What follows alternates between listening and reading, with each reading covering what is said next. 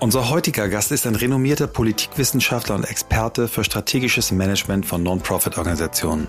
Er absolvierte sein Studium in internationaler Politik und Organisationsentwicklung an der Universität Konstanz und promovierte an der Humanistischen Universität in Utrecht. Seine Karriere begann er bei den Vereinten Nationen in New York, gefolgt von Aufgaben in der internationalen Finanzwirtschaft. 1998 wechselte er in die Zivilgesellschaft und prägte danach die Arbeit verschiedener Non-Profit-Organisationen, darunter als einer der Geschäftsführer der SOS Kinderdörfer weltweit.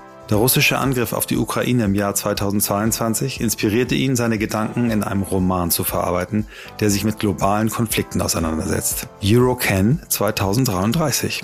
Privat ist er verheiratet und Vater von zwei Töchtern. In über 400 Folgen haben wir uns mit über 500 Menschen darüber unterhalten, was sich für sie geändert hat und was sich weiter ändern muss. Wir sind uns ganz sicher, dass es gerade jetzt wichtig ist. Denn die Idee von New Work wurde während einer echten Krise entwickelt. Welche Rolle spielen politische Rahmenbedingungen in der Gestaltung unserer Arbeitswelt?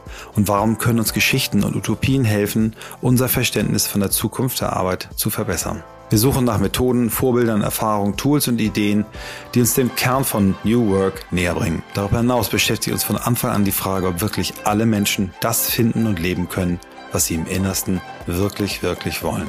Ihr seid bei On the Way to New Work heute mit Dr. Christian Grünler.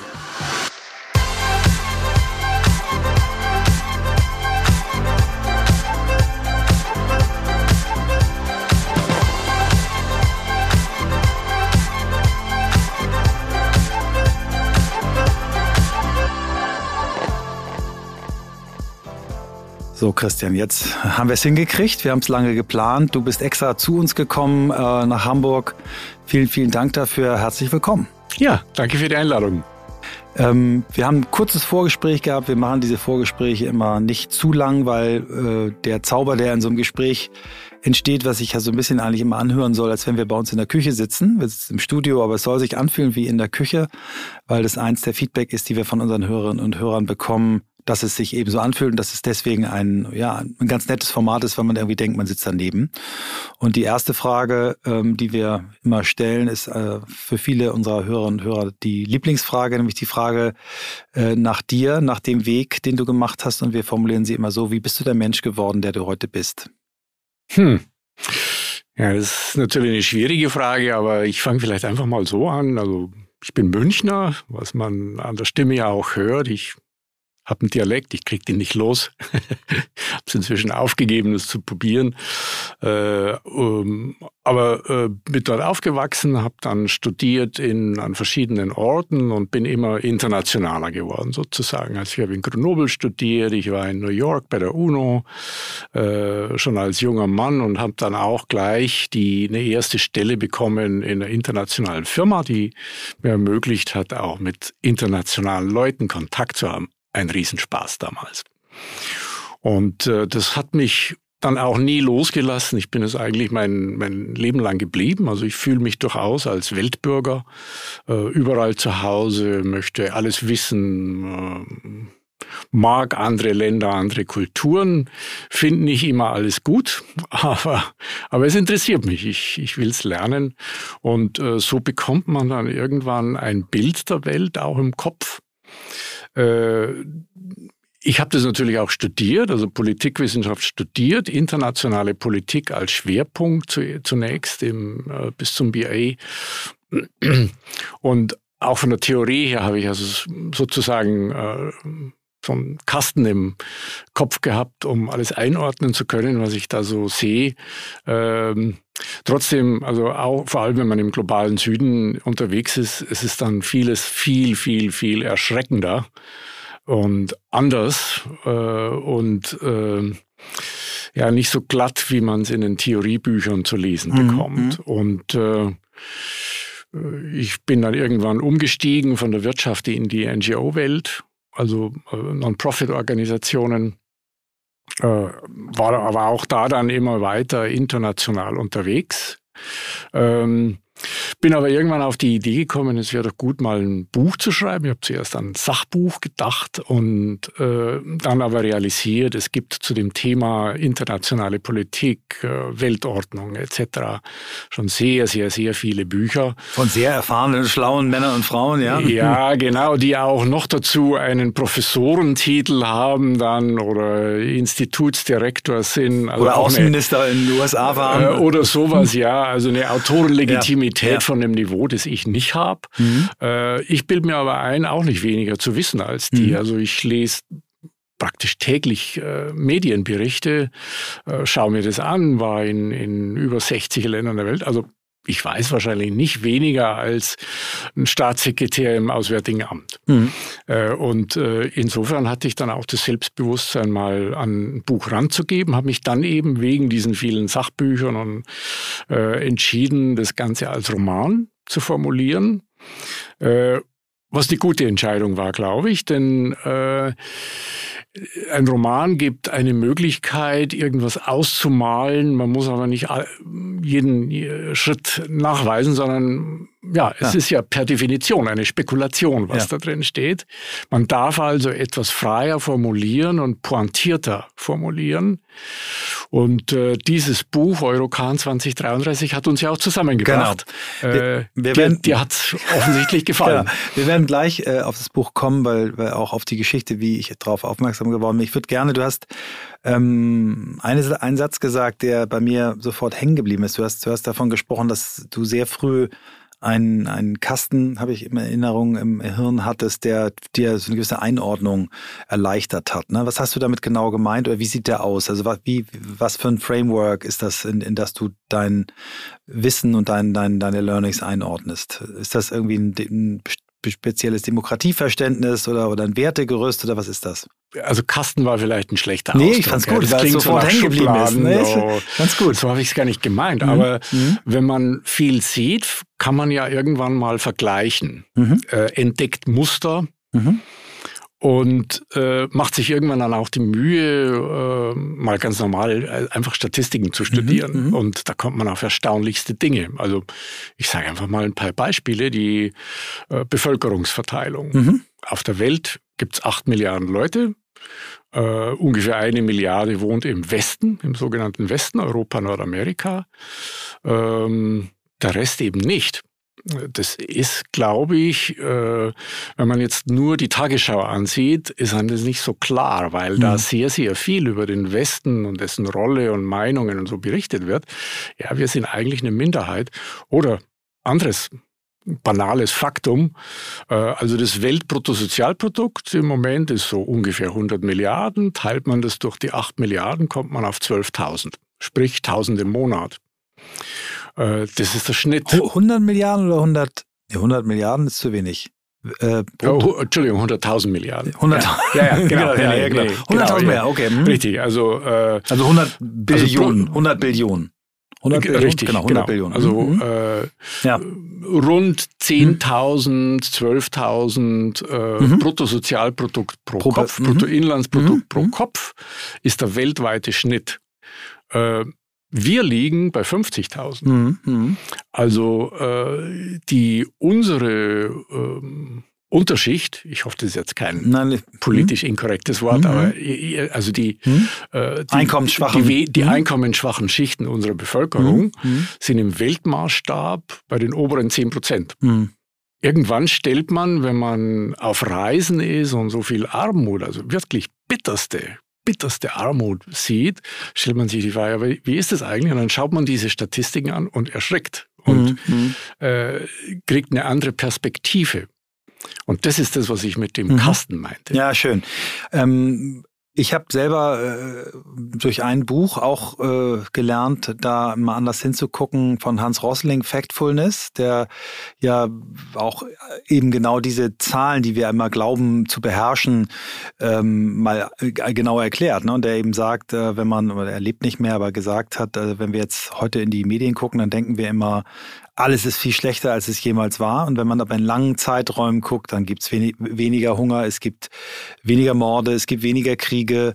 Ähm, und ich glaube, dieses, dieses das, was gerade in den Medien ist, versus echte Zahlen, echte Studien, das ist das, was fehlt. Und er macht immer, wenn er Vorträge macht, macht ein, hat er ein Experiment gemacht, immer Leute bestimmte Fragen und da ist immer über 50 Prozent der Antworten falsch von mhm. Menschen, die sich eigentlich auskennen müssten. Also da hast du mich gerade das, das, glaube ich gerade dran erinnert. Ja, mhm. genau.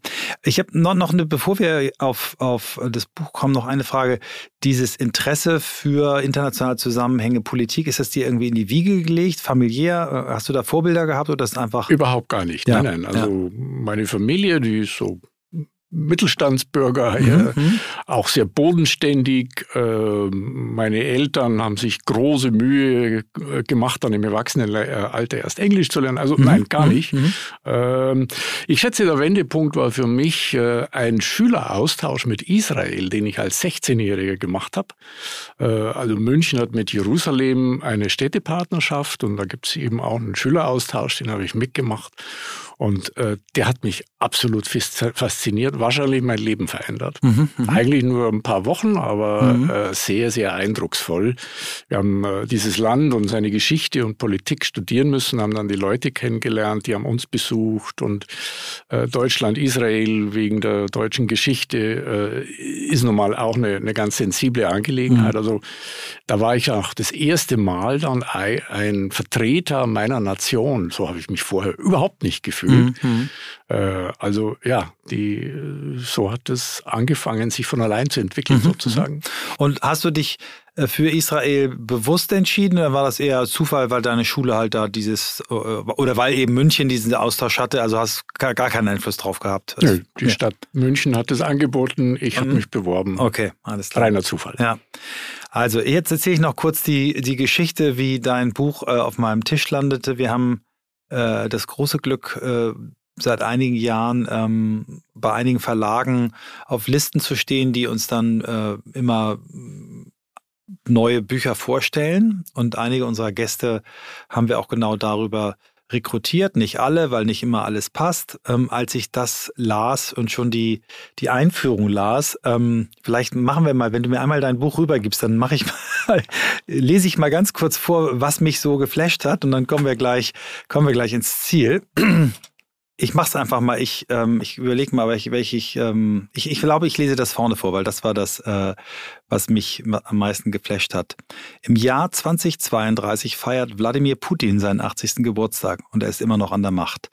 In Deutschland wird eine bahnbrechende Erfindung gemacht, die für Russlands Staatshaushalt bedrohliche Auswirkungen haben könnte.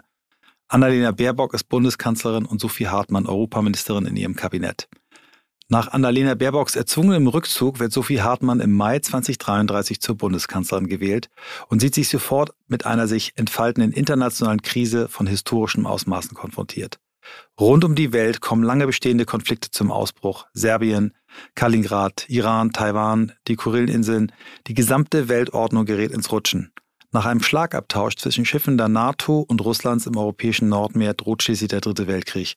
Kann die junge deutsche Politikerin Sophie Hartmann ihn verhindern? Da hattest du mich. Ich weiß noch, ein, ein Freund, der, der auch ähm, Autor ist, ähm, mir auch mal gesagt hat, du musst eigentlich einen Text schreiben können, der eine maximale Minute ist, wo du den Leser und die Leserin anzündest. Mich hattest du damit. Ich hm. dachte, wow, ich muss es sofort bestellen, das Buch, und dann muss ich sofort äh, dich äh, kontaktieren und so ist es dann passiert. Okay. Genau. Erzähl mal, wie die, die Genese dieses Buch, wie bist du auf den, äh, überhaupt auf das Format, ähm, du hast es vorhin schon angedeutet, lass uns da nochmal reintauchen, ähm, Roman gekommen und ja, wie ist der Plot entstanden? Und erzähl gern auch was, ich hatte es vorher angedroht, drei Fragen in einer. Ähm, worum geht es eigentlich ganz genau? Ja. Also wie bin ich drauf gekommen? Mhm. Äh, eigentlich, weil ich eben aufgrund meiner Beobachtungen, ich hatte ja gerade erzählt, mhm. ja, weltpolitisch interessiert und äh, wahrscheinlich auch recht gut informiert. Äh, ich habe gemerkt, dass die Politikelite vor allem in Deutschland, aber vielleicht überhaupt im Westen und die, damit auch die ganze Bevölkerung äh, nicht mitgekriegt hat, dass der Traum der 90er Jahre geplatzt ist. Oder dass er vielleicht schon immer irreal war.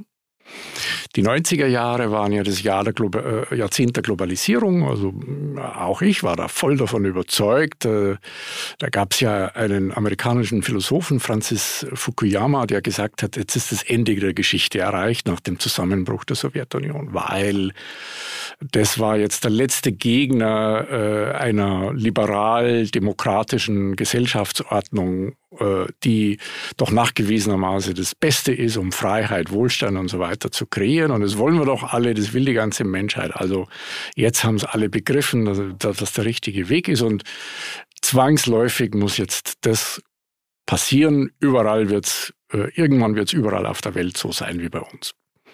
Und äh, in den 90er Jahren hat es ja am Anfang auch so ausgesehen. Also der die Europäische Union ist entstanden und Boris Jelzin hat sich bemüht, hier eine freiheitliche Gesellschaft in Russland zu schaffen. Und äh, in China war es zwar nicht ganz so klar, aber auch da, äh, also wie gesagt, man hat sich viele Hoffnungen gemacht, naja. Und äh, diese Hoffnungen sind ja dann schrittweise zu Ende gegangen. Äh, und nicht durch ein Großereignis. Das ist vielleicht das Problem gewesen, ein Problem in Anführungszeichen, äh, sondern mit Hunderten von Kleinigkeiten hat man gemerkt, nein, so schnell geht es nicht. Es, es wird nicht so kommen. Nicht, jedenfalls nicht so schnell. Äh, und äh, wenn man sich so in den 2010er Jahren dann die Situation angesehen hat, also äh, die, die Zahl der demokratischen Staaten, da gibt es einen Demokratieindex, den mhm. die Economist Intelligence Unit herausgibt, mhm. die mit aufwendigen Verfahren das bepunktet, wie demokratisch ein, ein Land ist. Und äh, die Zahl der demokratischen Länder, die hat da immer weiter zugenommen. Mhm. Irgendwann aber nicht mehr. Mhm. Es ist stehen geblieben und zum Teil dann sogar zurückgegangen. Äh, und äh, in diesem Stadium sind wir dann irgendwie verharrt. Also die äh, diktatorischen Gesellschaftsstrukturen waren hartnäckiger, als man es angenommen hat. Armut und äh, Ungleichverteilung war hartnäckiger. Und auch bei uns fingen ja dann immer mehr die Probleme eigentlich an, die äh, zugedeckt wurden durch Schulden. Aber letztlich haben wir ja auch schon nicht mehr so viel, ähm, ja, also es lief nicht mehr so gut. Und äh, irgendwie hatte ich das Gefühl, die, das merkt keiner oder nicht ausreichend. Und äh, da solltest du doch mal irgendwas tun. Aber was soll ich als kleiner Typ schon tun? Äh, ja, und so kam die Idee auf, ein Buch zu schreiben, ein Roman, der vielleicht ähm, dadurch, dass er auch gut zu äh, äh, spannend zu, zu, lesen ist, äh, mehr Leute anzieht, als es jetzt äh, Fachtexte tun würden. Und ähm, vielleicht gehen wir ganz kurz äh, nochmal auf den Plot ein. Wir wollen nicht, nicht das Ende erzählen, weil wir wollen ja gerne auch, dass die Menschen das äh, noch lesen. Ähm, erzähl nochmal ein bisschen was über den, äh, das, was auf diese, diese kleine Ankündigung, die ich gelesen habe, hinausgeht. Also worum geht's ganz genau? Wie, wie, wie kommen wir in die Geschichte rein und was sind die, die, ja, was ist das große Spannungsmoment? Ja, das auslösende Moment ist eine Erfindung. Das ist auch das einzige Science-Fiction-Element mhm. äh, da drin. Das andere ist zwar auch Fiktion, aber alles mit real existierenden Strukturen, Personen, Geld und so weiter. Das könnte alles genauso passieren. Die, dieses Science-Fiction-Element, das da am Anfang steht, ist eine Erfindung und zwar ähm, eine Möglichkeit, grünen Wasserstoff zu produzieren, äh, billiger als Öl. Also ein Fass Öl kostet ja, je nachdem, wann man schaut, irgendwann irgendwas zwischen 50 und 100 äh, Dollar. Äh, und in dem Buch äh, der, das Energieäquivalent zu einem Fass Öl kann man für 10 Dollar genau. produzieren. Damit ist klar, wenn sich das durchsetzt, dann sind die ölexportierenden Länder, die bleiben auf ihrem Zeug sitzen. Weil es lohnt sich einfach nicht mehr. Mhm. Also es ist nicht irgendwie Klimaaktivismus oder so, sondern keiner will es, weil es teurer ist. Mhm. Und äh, vor allem Russland hängt ja sehr stark von den Einnahmen aus dem Verkauf fossiler Brennstoffe ab. Ein großer Teil, der größte Teil des russischen Haushalts ist daraus finanziert. Äh, in dem Buch ist Putin noch an der Macht, das ist eben vorgelesen als 80-Jähriger. Werbung Dein Cloud-Account wurde deaktiviert. Bitte neu anmelden. So oder so ähnlich könnte eine Mail bei dir im Postfach heißen, aber hinter der Webseite, hinter dem Formular steckt kein Tool, sondern ein Phishing-Angriff. Betrüger kommen so an die sensiblen Daten deiner Company und unser Partner SoSafe hilft dir dabei, um das menschliche Sicherheitsrisiko bei Cyberattacken zu minimieren. In den letzten drei Jahren hat nämlich jedes zweite Unternehmen einen erfolgreichen Cyberangriff erlebt und Firmen investieren zwar Zeit und Ressourcen in Firewall und Technik, aber 85% aller Datenschutzvorfälle sind tatsächlich auf den Faktor Mensch zurückzuführen. Und SoSafe hilft durch verhaltenswissenschaftlich fundierten E-Learning, Gamification, intelligenten Angriffssimulationen, Risikoanalysen und Auswertungen dabei eine Human Firewall in deinem Unternehmen aufzubauen. Wenn ihr es testen wollt, auf sosafe.de/omr könnt ihr euch kostenlos für eine eigene individualisierte Phishing-Simulation anmelden. Also einfach mal testen, wie eure Klickrate im Unternehmen wäre auf solche Mails. Bisherige Unternehmen hatten da zum Beispiel 30 Prozent. Ihr könnt gucken, ob euer Unternehmen über- oder unterbietet. Alle Infos auf sosafe.de/slash omr. Werbung Ende. Ja, das macht es so, so nahbar, ne? Also auch so, wie ja. du ihn beschreibst, wie du ihn inszenierst. Es kommt dort zu einer ersten Begegnung mit äh, einer Wissenschaftlerin, die, die mit äh, an diesem Projekt äh, als Beobachterin dabei sein durfte und ihrem Chef. Und also du, du hast es sofort, also wirklich auf den ersten 30 Seiten, äh, catchst du den Leser, weil du eben, der, der Leser eben, also es ist fast wie bei einer neu, es ist eine neue Staffel in der, in der Netflix-Serie über Putin. So, weißt du, so denkst du, du, du, ah, okay, so, so geht's weiter. Ja, das ist spannend. Mhm. Ja, ich habe mich sehr stark auf das, was im Kreml vorgeht, fokussiert. Mhm. Ähm, ich habe sehr viel Recherche äh, vorher hier äh, mhm. investiert. Ähm, denn ich glaube, es ist wichtig zu verstehen, wie denken die denn? So kam ja ganze, das ganze Missverständnis mhm. auch mhm. zustande, dass man gesagt hat, ja, dieser Ukraine-Krieg, der wird nie kommen, völlig ausgeschlossen und dann ist er doch gekommen. Mhm. Wie kann es eigentlich zu so einem Irrtum kommen? Ja, weil wahrscheinlich die, das, das Verständnis, das wir haben für diktatorische Systeme, äh, eher schlecht ist. Äh, und äh, deswegen habe ich sehr detailliert versucht, die Abläufe zu beschreiben und die, auch was geht in den Köpfen vor, auch Putins Kopf. Also von den 750 Seiten, ich schätze mal ein Drittel, spielt im Kreml. Mhm. Und äh, ja, wie geht die, wie, wie ist der Plot dann? Also letztlich versucht äh, die russische Regierung mit einem U-Boot die Forschungsanlagen eben für diese Erfindung zu sabotieren. Das U-Boot wird aber geschnappt, wird erwischt, äh, kaputtgeschossen, beschlagnahmt. Russland nimmt es nicht hin, streitet alles ab, äh, schickt eine, Flotte nach Island, wo das U-Boot liegt, äh, das kaputtgeschossene.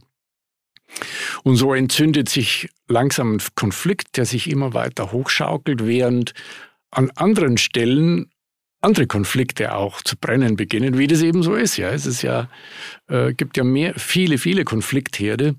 Also hier konkret auf dem Westbalkan und äh, China stellt dann ein Ultimatum äh, in der Taiwan-Frage. Ja, und so kommen äh, Dinge ins Rollen, die zum Dritten Weltkrieg führen könnten. Mhm, genau. Und äh, die äh, Annalena Baerbock ist Bundeskanzlerin in dem Buch, wird aber durch ein Attentat verletzt. Ich glaube, so, so viel mhm. spoilern kann ich. Genau. Und äh, wird dann durch die Hauptfigur, die fiktive Hauptfigur Sophie Hartmann ersetzt. Ja, und die muss dann als äh, relativ äh, junge Politikerin äh, in einer, einer, einer, Krisensituation mit dem fertig werden. Mhm. Ja, also ich bin noch nicht durch, ich bin mittendrin. Du hast mich, wie gesagt, äh, sehr schnell reingezogen. Und vielleicht nehmen wir, lassen wir das da mal stehen mit der dringenden Empfehlung, dieses Buch äh, nicht nur selber zu kaufen und zu lesen, sondern vielleicht auch äh, zu Weihnachten zu verschenken. Ähm, und kommen mal zur aktuellen politischen Lage. Ich habe vorher, wir haben vorher gesagt, was könnten Themen sein und wenn wir alle äh, Konfliktherde, drohende Konfliktherde und äh, spannungsreiche Themen in der Politik äh, jetzt aufgreifen wollen würden, dann würden wir uns komplett verzetteln oder wir müssten hier zehn Stunden sitzen, aber wir sind ja eher ein Podcast so um die Stunde und nicht nicht äh, wie bei der Zeit dieser Podcast, wo der Gast irgendwie erst bestimmt, wann der Podcast zu Ende ist, indem er einen, einen bestimmten Satz sagt. Ähm, und du hast eigentlich ganz schönes, ähm, schönes äh, Bild beschrieben. Hast gesagt, eigentlich sind wir hier in, in Deutschland oder Westeuropa in einigen Ländern in so einer Situation, wo wir auf einer Insel der Glückseligen sind und eben so das Gefühl haben, es müsste doch so weitergehen und, und alles andere kann irgendwo passieren. Flüchtlinge, ja, lass die mal da. Ähm, aber spätestens ähm, seit dem Ukraine-Krieg, äh, noch, noch spätestens, aller spätestens dem äh, Krieg äh, in Israel, äh, Palästina, aber auch sowas wie Corona, müsste uns ja eigentlich klar sein, dass diese Insel wahnsinnig fragil ist. Und ähm, vielleicht nehmen wir das nochmal zum, zum Anlass, dass du das nochmal ein bisschen beschreibst, diese Insellage, warum die so brüchig ist und wo eigentlich die Risiken liegen. Naja, also ich äh, nehme mal Europa, ja. Was sind da die Probleme, die, vor denen wir stehen, wenn man die nur mal kurz aufzählt, schlagwortartig? Ähm, wir sind ein, eine Ansammlung von kleinen und mittelgroßen Staaten, die alleine auf der Weltbühne überhaupt nichts durchsetzen können, die total unwichtig sind. Die Einigkeit Europas ist aber schwierig herzustellen. Dass das jemals in dem Rahmen, den wir jetzt haben, gelingen wird, halte ich für fast ausgeschlossen. Äh, es sind jetzt 27 sehr diverse Staaten. Wenn jetzt die sechs Westbalkanländer dazukommen, sind es 33, dann noch Moldawien, dann noch Ukraine, das wird nichts. Das ist eine, ein Staatenbund, ein, ein, ein gemeinsames Forum für eine Abstimmung. Ganz prima Sache, aber eine Kraft äh, in der Weltpolitik wird es nicht. Also schon da eine Situation, wir sind Spiel, äh, ein Spielball der anderen, sage ich mal. Mhm, mh. Dann ähm, auf das Militärische, was jetzt auch immer wieder Thema ist, äh, zu kommen. Eigentlich hat Europa viele Soldaten, aber es sind halt keine amortisierten Armeen. Äh, und überhaupt, da werden ja auch verschiedene Stra äh, Sprachen gesprochen. Also wie das laufen soll dann praktisch, äh, kann sich im Moment keiner vorstellen. Äh, diese Fragmentierung wird auch länger bestehen. Ähm, was bisher kein, nicht als Problem betrachtet wurde, weil wir uns auf Amerika verlassen haben. Amerika ist weit, weit, weit die äh, größte Militärmacht der Welt und der Menschheitsgeschichte sozusagen. Ähm, aber äh, die, deren Verlässlichkeit ist äh, durch Trump in Zweifel gezogen worden. Ich habe mich eigentlich schon immer gewundert, äh, dass wir uns so, das so drauf verlassen, ist es so klug, weil man muss ja mal so sehen, auch hier wieder mal mit Zahlen gesprochen. Also die äh, Amerikaner geben pro Kopf, äh, ich glaube, es sind zweieinhalbtausend Dollar pro Jahr aus, wir 600. Mhm. Und jetzt zahlen die also für unsere Sicherheit der Wohl, das Wohlstandsniveau Deutschland, USA ist aber ähnlicher wieso sollen die das eigentlich machen? Mhm. Stellen wir uns mal umgekehrt mhm. vor. Wir mhm. wären für deren, wir müssten für deren Sicherheit mhm. zahlen. Würden wir das tun? Auf mhm. Dauer? Naja. Und äh, in dem Zusammenhang stellt sich dann auch die Frage der nuklearen Abschreckung, die äh, in den letzten Jahrzehnten immer mehr als bedeutungslos äh, bezeichnet wurde. Dass es die doch nicht ist, haben wir jetzt gesehen die Drohungen und die, diese, äh, dieses Damoklesschwert, das hat eine Bedeutung. Äh, bisher sind wir vom amerikanischen Schutzschild abhängig, komplett. Auch das haben wir nicht. Ja, und dann gibt es äh, die, die ökonomische Abhängigkeit. Vor allem Deutschland ist ja extrem exportabhängig. Ein Drittel unseres Bruttosozialprodukts hängt dran. Auch vielleicht nicht so nachhaltig, das Ganze.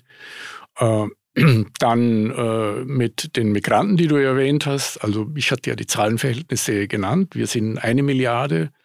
Auf der Welt gibt es acht Milliarden und äh, von den acht Milliarden geht es zwei, drei Milliarden richtig schlecht. Ja, ist ja klar, wenn, wenn ich da wohnen würde irgendwo, ich würde auch mich auf die Reise machen. Auch hier stellt sich die Frage, können wir unser, äh, unsere Migrationspolitik, so wie wir es bisher haben, eigentlich weiterführen? Ist es nachhaltig die Idee, jeden von denen, die Interesse haben, hierher zu kommen, individuell zu prüfen. Und wenn nicht, wie kann man es machen, so dass es trotzdem ethisch tragbar ist? Mhm, mh. Ungeklärte Frage. Mhm. Und all das, wenn man so aufsummiert, jetzt nur, nur mal das, ich könnte jetzt weitermachen. Mhm, mh. Ja, also wir leben hier auf einer brüchigen Scholle. Ja. Und äh, wenn wir die, die Themen nochmal mit Blick auf die, auf die Spannungsherde nochmal einmal aufsummieren. Also wir haben den, den Ukraine-Krieg, wir haben äh, Israel, wir haben äh, die von dir auch angesprochene äh, unklar oder sagen wir mal klare Spannungslage in, in China mit Taiwan. Wir haben äh, ein, in Amerika eine Situation, dass äh, der ehemalige und vielleicht bald wieder Präsident Donald Trump äh, ankündigt, sich an all seinen Gegnern rächen zu wollen. Ein, heute habe ich gehört, äh, ein Schutzschild bauen will, so ähnlich wie Israel. Ähm, auf jeden Fall kein Interesse hat, glaube ich, weiterhin Europa in irgendeiner Form zu unterstützen. Ähm, wir haben das Thema Klima, wir haben das Thema Biodiversität, wir haben äh, also ähm, unfassbar viele, viele ähm, Lagen. Wir sehen, wie, ähm, wie eine Regierung wie die unsere, drei Parteien, wer weiß, ob es jemals wieder weniger Parteien sind. Ne? Wir haben alle gesagt, das ist ein Experiment, das wird ganz schnell wieder zurückgehen. Also äh, rechnerisch ja kaum neben einer großen Koalition ja gar nichts anderes im Moment denkbar. Also wir haben wirklich äh, ganz, ganz viel, was da ähm, auf uns zukommt. Wie, ähm, wie behält man als, als, als Mensch, als äh, du jetzt als sehr Interessierter, wie behält man da den Überblick? Wie, wie, wie geht das eigentlich? Wie kann man sich da durchfühlen? Man kann ja nicht den ganzen Tag Nachrichten gucken und immer nur auf diese Krisen äh, reagieren. Also was ist, was ist so der, der Zugang für den normalen Bürger, ähm, damit eigentlich richtig umzugehen. Also ich habe das Gefühl auch, dass das Ängste schürt, dass Unsicherheiten, wenn wir gucken, wie sich Wählerbewegungen machen. Also was, ja, was kannst du empfehlen, wie, wie man damit umgeht? Hm. Ja, das ist eigentlich, äh, wir kommen zu diesem Kasten zurück. Mhm. Ähm, ich suche jetzt mal ein besseres Wort dafür. Mhm. Eigentlich ist es eine Landkarte der mhm. Probleme. Mhm. Also ähm, ich glaube, irgendwann habe ich mir vor langer Zeit das tatsächlich mal so gemacht, dass ich mir Zettel auf eine Tafel geheftet habe mit den Problemlagen, äh, die, die, die ich jetzt aufgezählt habe, wobei ich zu denen, die mit Natur und Ökologie zu äh, tun haben, die habe ich jetzt gar nicht erwähnt, die existieren mhm. natürlich genauso. Mhm. Klima, Artenschutz, Plastik und so mhm. weiter und so weiter, Nahrungsmittel. Ähm, ja, und wenn man sich das mal so äh, auf eine Tafel macht, ähm, auf eine Tafel heftet und dann jeweils ein bisschen was dazu schreibt, dann hat man die Grundthemen. Und mhm. die sind relativ stabil. Das sind vielleicht so 20, 25, mhm. sage mhm. ich mal. Also eine überschaubare Zahl mhm. eigentlich. Und da gibt es Unterprobleme, die man aber dann einordnen kann. Und, und, dann kommt man auf eine Zahl von 50, 60, 70, auch noch überschaubar. Vor allem, weil die ja ähm, 20, 30 Jahre lang immer gleich bleiben. Wenn man also einen Zeitungsartikel liest, dann kann, kann man sofort sagen, okay, der gehört also zur, zur Box Nummer 3a. Mhm, mh, mh. Und was gibt's da irgendwas Neues? Meistens gibt's ja gar nichts Neues. Das sind alles so Einzelnachrichten, mhm. so Einzelvorfällen, die gar nicht mhm. so interessant sind. Ja, also finde ich, finde ich ein schönes Bild. Ich habe ja auch, du, du, benutzt ja auch Landkarten äh, in deinem Buch. Ähm, wenn wir uns angucken, was das jetzt mit dem mit den Menschen macht, ne? Es gibt Leute, die die in Depressionen abrutschen. Es gibt Leute, die sich überhaupt gar keine Nachrichten mehr angucken. Ähm, und die Reaktion der Menschen ist ja eine, dass sie auch auf einmal Parteien dann folgen, wo man sagt, wow, das hätte ich nicht gedacht, dass das in Deutschland nochmal funktioniert. Ne? Also eine AfD. Dann kommt eine Sarah Wagenknecht, kündigt an, eine neue Partei zu gründen, dann laufen da ganz viele Leute. Also ob das jetzt dann wirklich passiert, sind ja alles nur Umfragen. Das heißt, die, die Menschen sind komplett überfordert mit dieser Einordnung ähm, äh, der, der Themen auf so eine Landkarte. Und die Medien, also da ist, das ist mir am meisten aufgefallen in den USA, ähm, haben ja auch eine Rolle, die mal zumindest hinterfragenswürdig ist. Ne? Also wenn du dir anguckst, das, was Fox News macht und ich finde auch ein CNN auf der anderen Seite, also das eindeutige Stellung beziehen, Wahlempfehlungen geben, das gegenteilige Narrativ komplett äh, in die Tonne zu treten, also gar nicht mehr wir berichten und dann gibt es klar erkennbar eine, eine Bewertung, ein Kommentar, sondern alles mischt sich, alles äh, ist durcheinander. Und ähm, gibt ja viele, die dann irgendwie sagen, ja, es muss vielleicht mal wieder einen Krieg geben, damit alle Leute wissen, okay, so geht's nicht. Ähm, damit es irgendwie einen Neuanfang gibt. Ne? Wenn man sieht, wie was für eine positive Dynamik nach einem, nach dem Zweiten Weltkrieg war, Aufbau und, und irgendwie uns geholfen wurde, obwohl wir Kriegsverursacher waren, äh, mit Rosinenbombern. Aber, na, also wir, wir kennen das ja alles. Was ist dein, dein, dein Szenario? Was, wie, wie kommen wir aus der, aus dieser, aus dieser sehr komplexen, schwierigen, immer komplizierteren Lage wieder raus? Also was gibt's da für Möglichkeiten? Ne? Politiker werden gewählt, äh, machen nur noch Entscheidungen nach Umfragen. Ne? Wenn man sich anguckt, äh, man hat das Gefühl, da, da ist kein Wertekompass mehr dahinter, sondern es ist einfach nur die, die Berechnung, was möchten wohl die Menschen. Also ich bin, ja, Gibt es eine Lösung innerhalb unseres demokratischen Systems für die großen Probleme und Herausforderungen? Weiß ich nicht. Aber ja.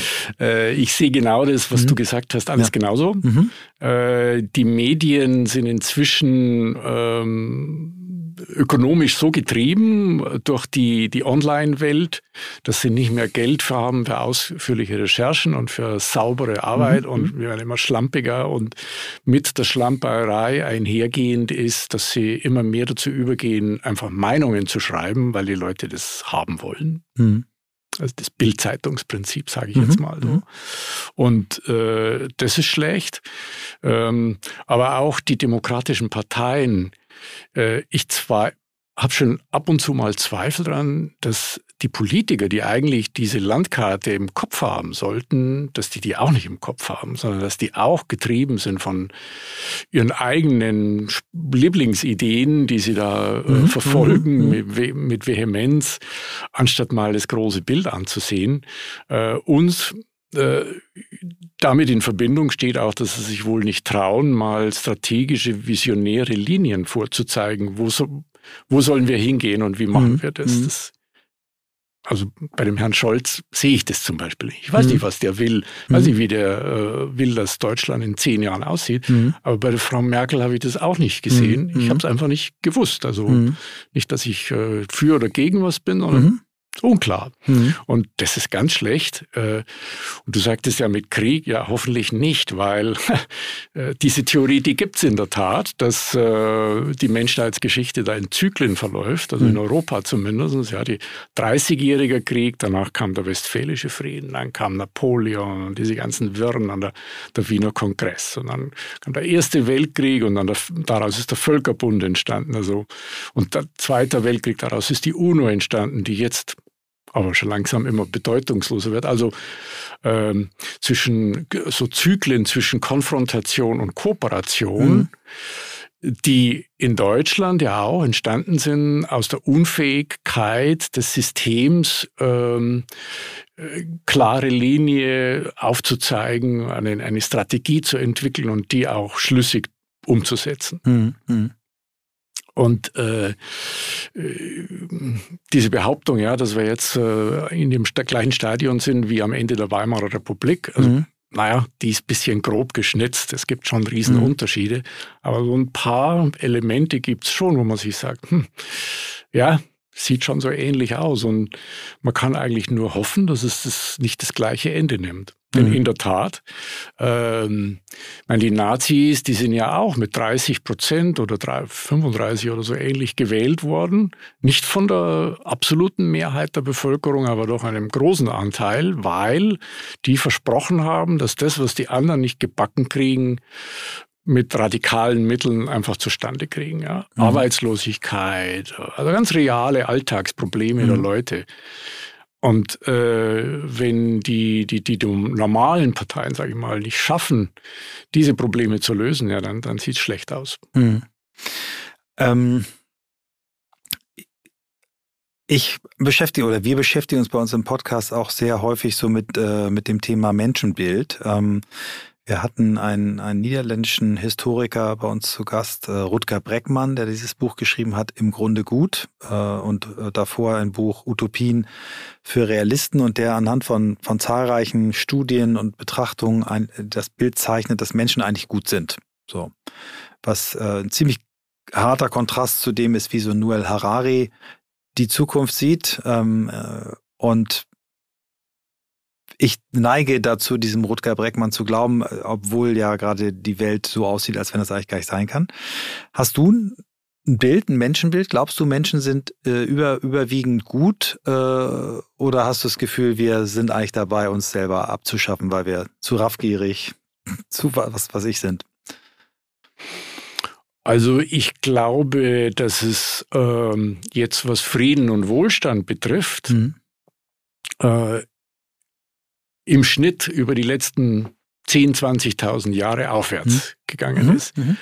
Es ist aber allerdings keine gerade nach oben gehende Kurve, sondern ja, das ist, äh, genau mit dem Finger, das sieht man mhm. jetzt natürlich mhm. aus dem Mikrofon nicht, aber es ist, es ist, sind Rückschläge. Mhm. Im mhm. Prinzip geht's nach oben, aber immer wieder Rückschläge. So, mhm. so wie ein Aktienkurs vielleicht, der ständig hochgeht, der ja auch mhm. nicht eine ganz gerade Linie ist. Und so, so sehe ich das so ungefähr. Wie gesagt, in Bezug auf Frieden und Wohlstand. Ähm, was die, äh, den Umgang mit den natürlichen Ressourcen angeht, da sehe ich es anders. Mhm, mhm, das ist, sehe ich ehrlich gesagt als, ähm, das hat das Potenzial, ähm, tatsächlich die Menschheit mal in einem, nicht in einem Big Bang, aber in einem langsamen Siechtum dann zu Ende zu führen. Ja, zumindest mal dramatisch zu, zu Die Spezies ja, auszurotten. Ja, ja. Ähm, wir, wir, haben in, wir haben den leider nicht mehr ähm, zu Gast gehabt. Wir haben ihn kennengelernt, Christoph und ich, den äh, Götz Werner. Götz Werner ist ein äh, Unternehmer, der hat DM-Drogerien mhm. aufgebaut und der toller Typ. Utopist, ne, kann man wirklich sagen, der das bedingungslose Grundeinkommen wirklich tief analysiert hat, auch Lehrstühle finanziert hat, die sich damit beschäftigt haben. Und da eigentlich zwei ähm, zwei Themen gesetzt hat. Einmal das bedingungslose Grundeinkommen und dann ein, eine Art von Besteuerung, die nur Verbrauch besteuert, also nur Konsum besteuert und sagt, okay, man kann mit Konsumbesteuerung eigentlich alles, was ähm, was schlechter Konsum ist, teuer machen. Ne? Also äh, Umweltschäden damit äh, quasi refinanzieren und so weiter. Also ich will das jetzt gar nicht bewerten, äh, war das richtig, war das gut, äh, hätte das eine Chance, aber was wären denn für dich so, so Stellhebel, ähm, wo man die Menschheit wieder in die richtige Richtung, also ist da eine Chance? Gibt es irgendwas, was die Hoffnung macht, dass wir vielleicht doch irgendwann äh, in die richtige Richtung kommen? Also ist das eine Energiewende als weltweites Projekt, was dabei helfen kann? Ich meine, du hast dir Energie ausgesucht und du hast dir ähm, eine Energieform, die dort erfunden wird, ausgesucht, die eben äh, umweltfreundlicher ist. Hast du Hoffnungsschimmer? Siehst du Dinge, die, die dir Hoffnung machen, dass wir es doch noch hinkriegen? Also es gibt ja drei Stellhebel eigentlich. Mhm, mhm. das eine ist die, das Konsumniveau. Mhm. Äh, je mehr konsumiert wird, desto mehr Strain auf die natürlichen Ressourcen. Das zweite ist das Technologieniveau. Äh, wenn ich einen äh, stinken 50er Jahre Schlitten fahre, dann wird mehr natürliche Ressource verbraucht wie so ein kleines ähm, äh, E-Auto. Mhm. Äh, und das dritte Niveau ist die Zahl der Leute, Zahl der Menschen. Mhm. Mhm. Äh, die übrigens den größten, die größte Hebelwirkung hätte. Denn mhm. jetzt durch Konsum 20 Prozent einzusparen oder durch Technologie 20 äh, Prozent Fortschritt zu kriegen, das mhm. ist wahnsinnig schwierig. Wenn ein Mensch gar nicht geboren wird, dann sind 100 Prozent eingespart. Mhm. Aber mhm. äh, wir wissen alle, schwierig durchsetzbar. Äh, diktatorische Methoden wie in China oder Indien ethisch sehr fragwürdig. Und Folgewirkungen, die wir noch nicht, ne? also was Und macht eigentlich eine überalternde Gesellschaft? Alternde ne? Gesellschaft, ja, weil wir müssen ja, müssten ja erstmal über den Altersberg dann mhm. rüberkommen. Also mhm. 100 Jahre lang gibt es dann mit der Rentenkasse Probleme. Mhm. das will auch keiner. Also, äh, wenn man es so sieht, schon möglich, dass man irgendwann mal die Zaubertechnologie findet, die mhm. die Klimakrise löst und so mhm. weiter. Aber ehrlich gesagt, nee, glaube ich nicht. Mhm. Also wenn man Hans Rossling in seinem Buch Factfulness folgt, dann der sieht der, prognostiziert der ja schon, wann, wann wir den, also das, er, er beschreibt es, dass wir nicht unendlich weiter wachsen werden mit der Weltbevölkerung, sondern glaube ich, sind irgendwo bei 10 Milliarden den Höhepunkt und in, ich weiß nicht, ob es 2050 oder im äh, Jahr 2100 ist, wo, wo dann der Höhepunkt erreicht ist, wo es dann wieder runtergeht. Ne? Der eben auch sagt, Wohlstand, ähm, wenn wir Wohlstand in die Länder bringen, dann äh, suchen die äh, Menschen nicht mehr den Wohlstand in möglichst der Produktion vieler Kinder, sondern dann gibt es andere Systeme. Ähm, genau, also wir, wir können es nicht prognostizieren, wir wissen es nicht, aber, aber finde ich spannend, diese drei Hebel, genau. Naja, aber ja. schau, mhm. äh, also in Deutschland, äh, da gibt es auch diesen Footprint mhm. Day, heißt ja so, bin jetzt nicht sicher, aber jedenfalls geht es darum, dass äh, das ist der Tag in dem Jahr, an dem eigentlich nicht mehr weiter natürliche Ressourcen ja, verbraucht ja. werden äh, dürften, wenn man mhm. nachhaltig bleiben genau. wollte. Und in Deutschland der Tag, ist, an dem man den zweiten Planeten bräuchte für. Ja, richtig, mhm. genau. Und in Deutschland ist der ja irgendwie äh, Anfang Mai. Mhm. Also kurzum, äh, schon da müssten wir eigentlich dritteln. Ja.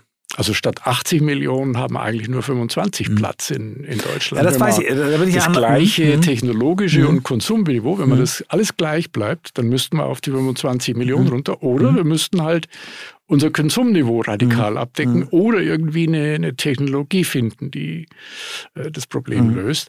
Äh, und äh, wenn man es dann mal überträgt auf die Welt, ähm, von diesen acht Milliarden sind sechs oder ja, sechs, mhm. würde ich mal sagen, auf einem viel, viel niedrigeren ja.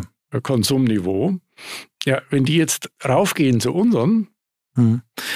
dann haben wir ein, ein Problem, das bei 300, 400 Prozent von dem Möglichen liegt. Ja, wie, wie soll das funktionieren? Mhm. Naja, also ich, ich sehe Hoffnungsschimmer, die, die, wo ich sage, also aus eigener Betrachtung. Ne? Also ich habe äh, durch Corona ein, mein Reiseverhalten, wie wir alle, dramatisch geändert und bin nach Corona nicht wieder dahin gekommen, sondern reise ein Drittel von dem, was ich vorher gemacht habe, weil es eben Möglichkeiten gibt, äh, auch Begegnungen anders zu gestalten.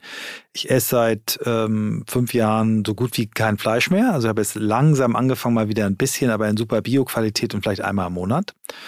Ähm, und ich glaube, es gibt, es gibt die Hebel, dass man auch bei gleicher Anzahl von Menschen in unserem Land unser Niveau wieder runterbringen kann. Ne? Es gibt jetzt schon Häuser, die mehr Energie produzieren, also als sie verbrauchen, ne? also Bürogebäude. Es gibt die Ansätze und für mich ist der Stellhebel, und ich, also ich weiß nicht, wie realistisch ist, ist den auf weltweiten Maßstab hinzubekommen, aber eben dieses Verursacherprinzip. Wenn jemand ähm, äh, sich eine 170 Meter Yacht leisten kann, mit der er über die Weltmeere kreuzt, die irgendwie in der Stunde 100.000 Liter verbraucht, dann ähm, muss das eben nicht nur die 100.000 Liter Herstellungskosten für den Sprit kosten, sondern das, was damit an Umweltschäden verursacht wird. Und das kann man ja relativ deutlich nachweisen. Und ähm, Verursachungsgerechtigkeit, das zu bezahlen, dass Natur einen Preis kriegt, führt, glaube ich, dazu, dass anders konsumieren. Konsum kann ja auch sein, dass ich sage, ich, ich, ich kaufe mir nicht mehr Dinge, sondern ich lerne viel mehr. Also ich äh, stecke das in Bildung oder, oder in andere Dinge, in Meditationslehre, also alles Dinge, die nicht. Also wenn na, ich dich also unterbrechen darf, unbedingt. Die, hm? äh, die Möglichkeiten, die hm? gibt es natürlich. Ja. Das ist ja nicht der Punkt. Der ja. Punkt ist das Bewusstsein. Ja. Wie ja, willst du die Leute dazu bringen? Bisher ist es nicht gelungen. Nee, also ich fürchte auch, dass wir noch äh, Umweltkatastrophen brauchen, die noch schlimmer sind als die, die wir gesehen haben. Ähm ja, ich meine, die, das Buch, das mich geprägt hat in dieser Richtung, mhm. war Grenzen des Wachstums. Das ist mhm. 1974 rausgekommen. Ja. Und hat extrapoliert, weshalb dann auch gesagt wurde, ja, 20 Jahre später, jetzt schau mal her, es war ja alles falsch und so. Mhm. Das haben die ja nicht gemeint. Die haben ja gesagt, ja. wenn wir so weitermachen, ja. dann so und so. Es war also keine Prophezeiung, mhm. sondern eine Warnung. Und mhm. Äh, diese Warnung hat praktisch niemand ja, niemand interessiert, kann man nicht sagen. Also mhm. daraus ist die grüne Bewegung in Deutschland entstanden und die mhm. Grünen sind dann 1980, sechs Jahre später gegründet worden. Passiert schon was, aber mhm. es passiert äh, ein Bruchteil von dem, was passieren müsste und das liegt daran, an, den, an dem Bewusstsein und dem faktischen Handeln der Menschen. Ja. Das ist der Punkt. Ja. That's the point, ja. Lass uns nochmal wieder den, den, den, äh, zurück, aber du hast gerade, du wolltest noch was ergänzen, sorry, sag nochmal, was wolltest du sagen? Hm? Nee, ich wollte nur sagen, und das ist ja auch das, äh, dieses faktische Denken und Handeln, auch, in der, auch im weltpolitischen hm. Auftreten hm. Deutschlands und Europas ist das der Punkt, das ist ja hm. das, was mich auch zu dem Buch, zum Schreiben dieses Buches gebracht hat, äh, aufzurütteln. Ja. Schaut mal genauer hin, Mann, und, mhm. und, und tut endlich was. Ähm, du hast ja nicht nur Annalena Baerbock äh, als Bundeskanzlerin äh, dort etabliert, sondern auch Robert Habeck als Bundespräsidenten. Magst du sagen, warum du zwei grüne Politiker genommen hast? Was war der, der Hintergedanke dabei? Da ging es gar nicht so um die Partei, sondern um die Personen. Ja. Die mhm. Annalena Baerbock hat sich ja schon mal beworben. Mhm. Und äh, die Erfahrung lehrt, wenn jemand äh, den Willen dazu hat und äh, in dieser äh, oberen mhm. Ebene der Politik mhm. schwebt, ein Bekanntheitsgrad gerade, ja, so mhm. in, dem, in dem richtigen Zeitpunkt kommen diese Leute dann oft mhm. nach ganz vorne. Also, äh, und beim Robert Habeck, ja, das habe ich äh, geschrieben vor dem Heizungsgesetz. ja.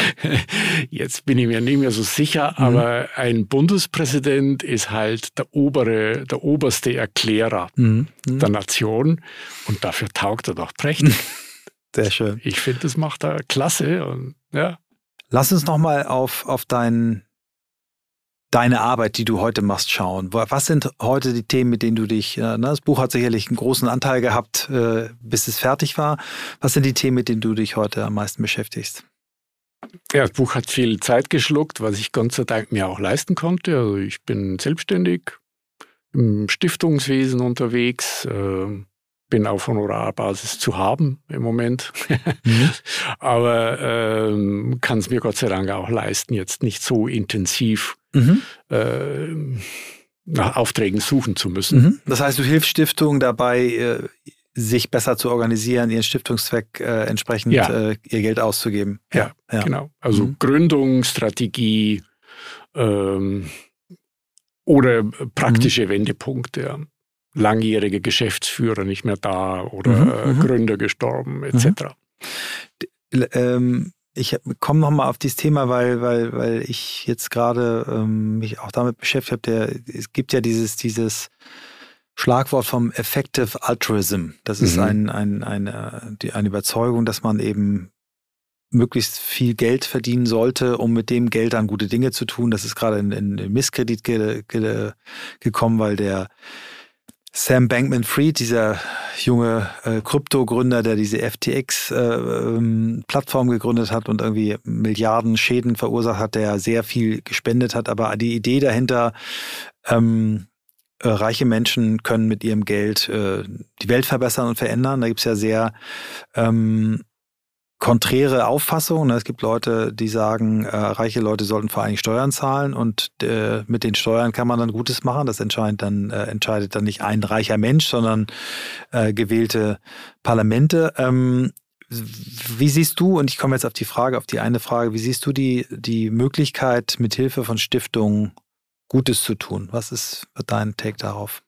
Also nochmal zu Effective Philanthropy. So ist es mhm. jetzt herausgekommen wegen diesem Skandal, der mhm. da den, mhm. durch die Medien ging. Das ist sehr ungerecht ja, und sehr schade, weil mhm. eigentlich ist es eine sehr sinnvolle Bewegung, die da entstanden ist, genauso, nämlich ja. die zu sagen, hört mal, liebe Spender, Stifter, äh, Gutmenschen, äh, schaut nicht, wie ihr euch dabei fühlt. Also folgt da nicht einfach euren Emotionen, sondern überlegt mit dem Kopf ganz rational, wo äh, äh, bringt ja am meisten Wirkung zustande. Mhm, mh.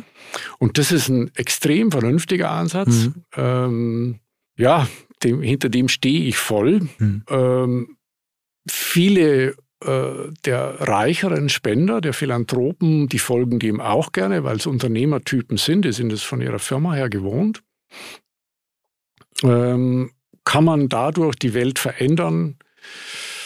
Naja, so ein Stückchen, aber, mhm. aber nicht wirklich. Mhm, mhm. also, um auch das mal in Zahlen auszudrücken, wenn man alle Spenden, Stiftungen, also alles Geld zusammenzählt, das für gemeinnützige Zwecke auf der Welt ausgegeben wird, dann kommt man so auf ein, zwei Prozent des Weltbruttosozialprodukts.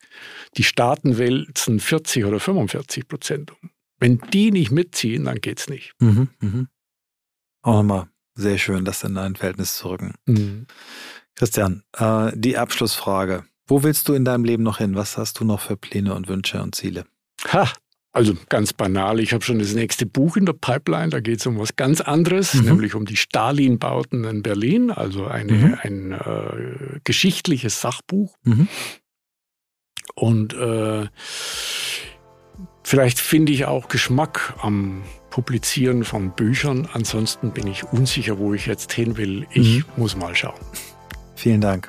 Vielen Dank für deine Zeit und vielen Dank für das Buch. Danke für die Einladung nochmal. Ja, total interessantes Gespräch. Gute Fragen. Danke. Ja, das war mal eine ganz andere Folge und wir haben ja in unserem Buch schon ein Kapitel äh, zum Thema Utopien gehabt. Wir glauben, dass äh, für eine bessere Gesellschaft es total notwendig ist, in Utopien, auch in Dystopien zu denken, uns damit zu beschäftigen, was unser Verhalten heute für Auswirkungen auf morgen hat. Und äh, ich fand diese Geschichte so spannend, als sie bei mir als E-Mail im Eingangskorb lag, ähm, dass ich gesagt habe, oh, den kontaktiere ich sofort und den möchte ich gerne Podcast haben. Christoph fand die Geschichte auch spannend. Ihr wisst, dass er im Moment äh, als junger Vater ein bisschen andere Prioritäten hat, dass wir immer einige Folgen auch mal äh, ohne ihn aufnehmen. Und ähm, ja, dann war Christian irgendwann im ähm, Studio und ähm, wir haben diese Folge aufgenommen. ist jetzt schon ein paar Wochen her. Aber nochmal mit etwas Abstand ähm, bin ich ganz froh, äh, dass wir das gemacht haben. Und Christoph, ich bin ganz gespannt, wie du die Folge findest. Und natürlich auch ihr, liebe Hörerinnen und Hörer, gebt uns gern Feedback ähm, auf den Plattformen ähm, ob das äh, Spotify ist, Apple Podcast oder die Plattform eurer Wahl oder unter unseren LinkedIn-Artikeln oder auf unserer Webseite mit dem Kontaktformular. Wir freuen uns wirklich über euer Feedback, natürlich auch über fünf Sterne. Bleibt uns äh, treu. Ähm, wir werden das mal als kleine Ankündigung unseren siebten Geburtstag nehmen, auch noch ein bisschen was zu verändern. Wir haben ja immer mal auch Feedback von euch, haben auch schon ein paar Ideen. Auch da, wenn ihr Ideen habt, Gästewünsche habt, Anregungen habt, was wir machen können, damit ihr auch die nächsten sieben Jahre dabei bleibt, dann freuen wir uns sehr über ein Zeichen von euch. Kommt gut in die Woche. Äh, ganz liebe Grüße auch von Christoph, von eurem Michael.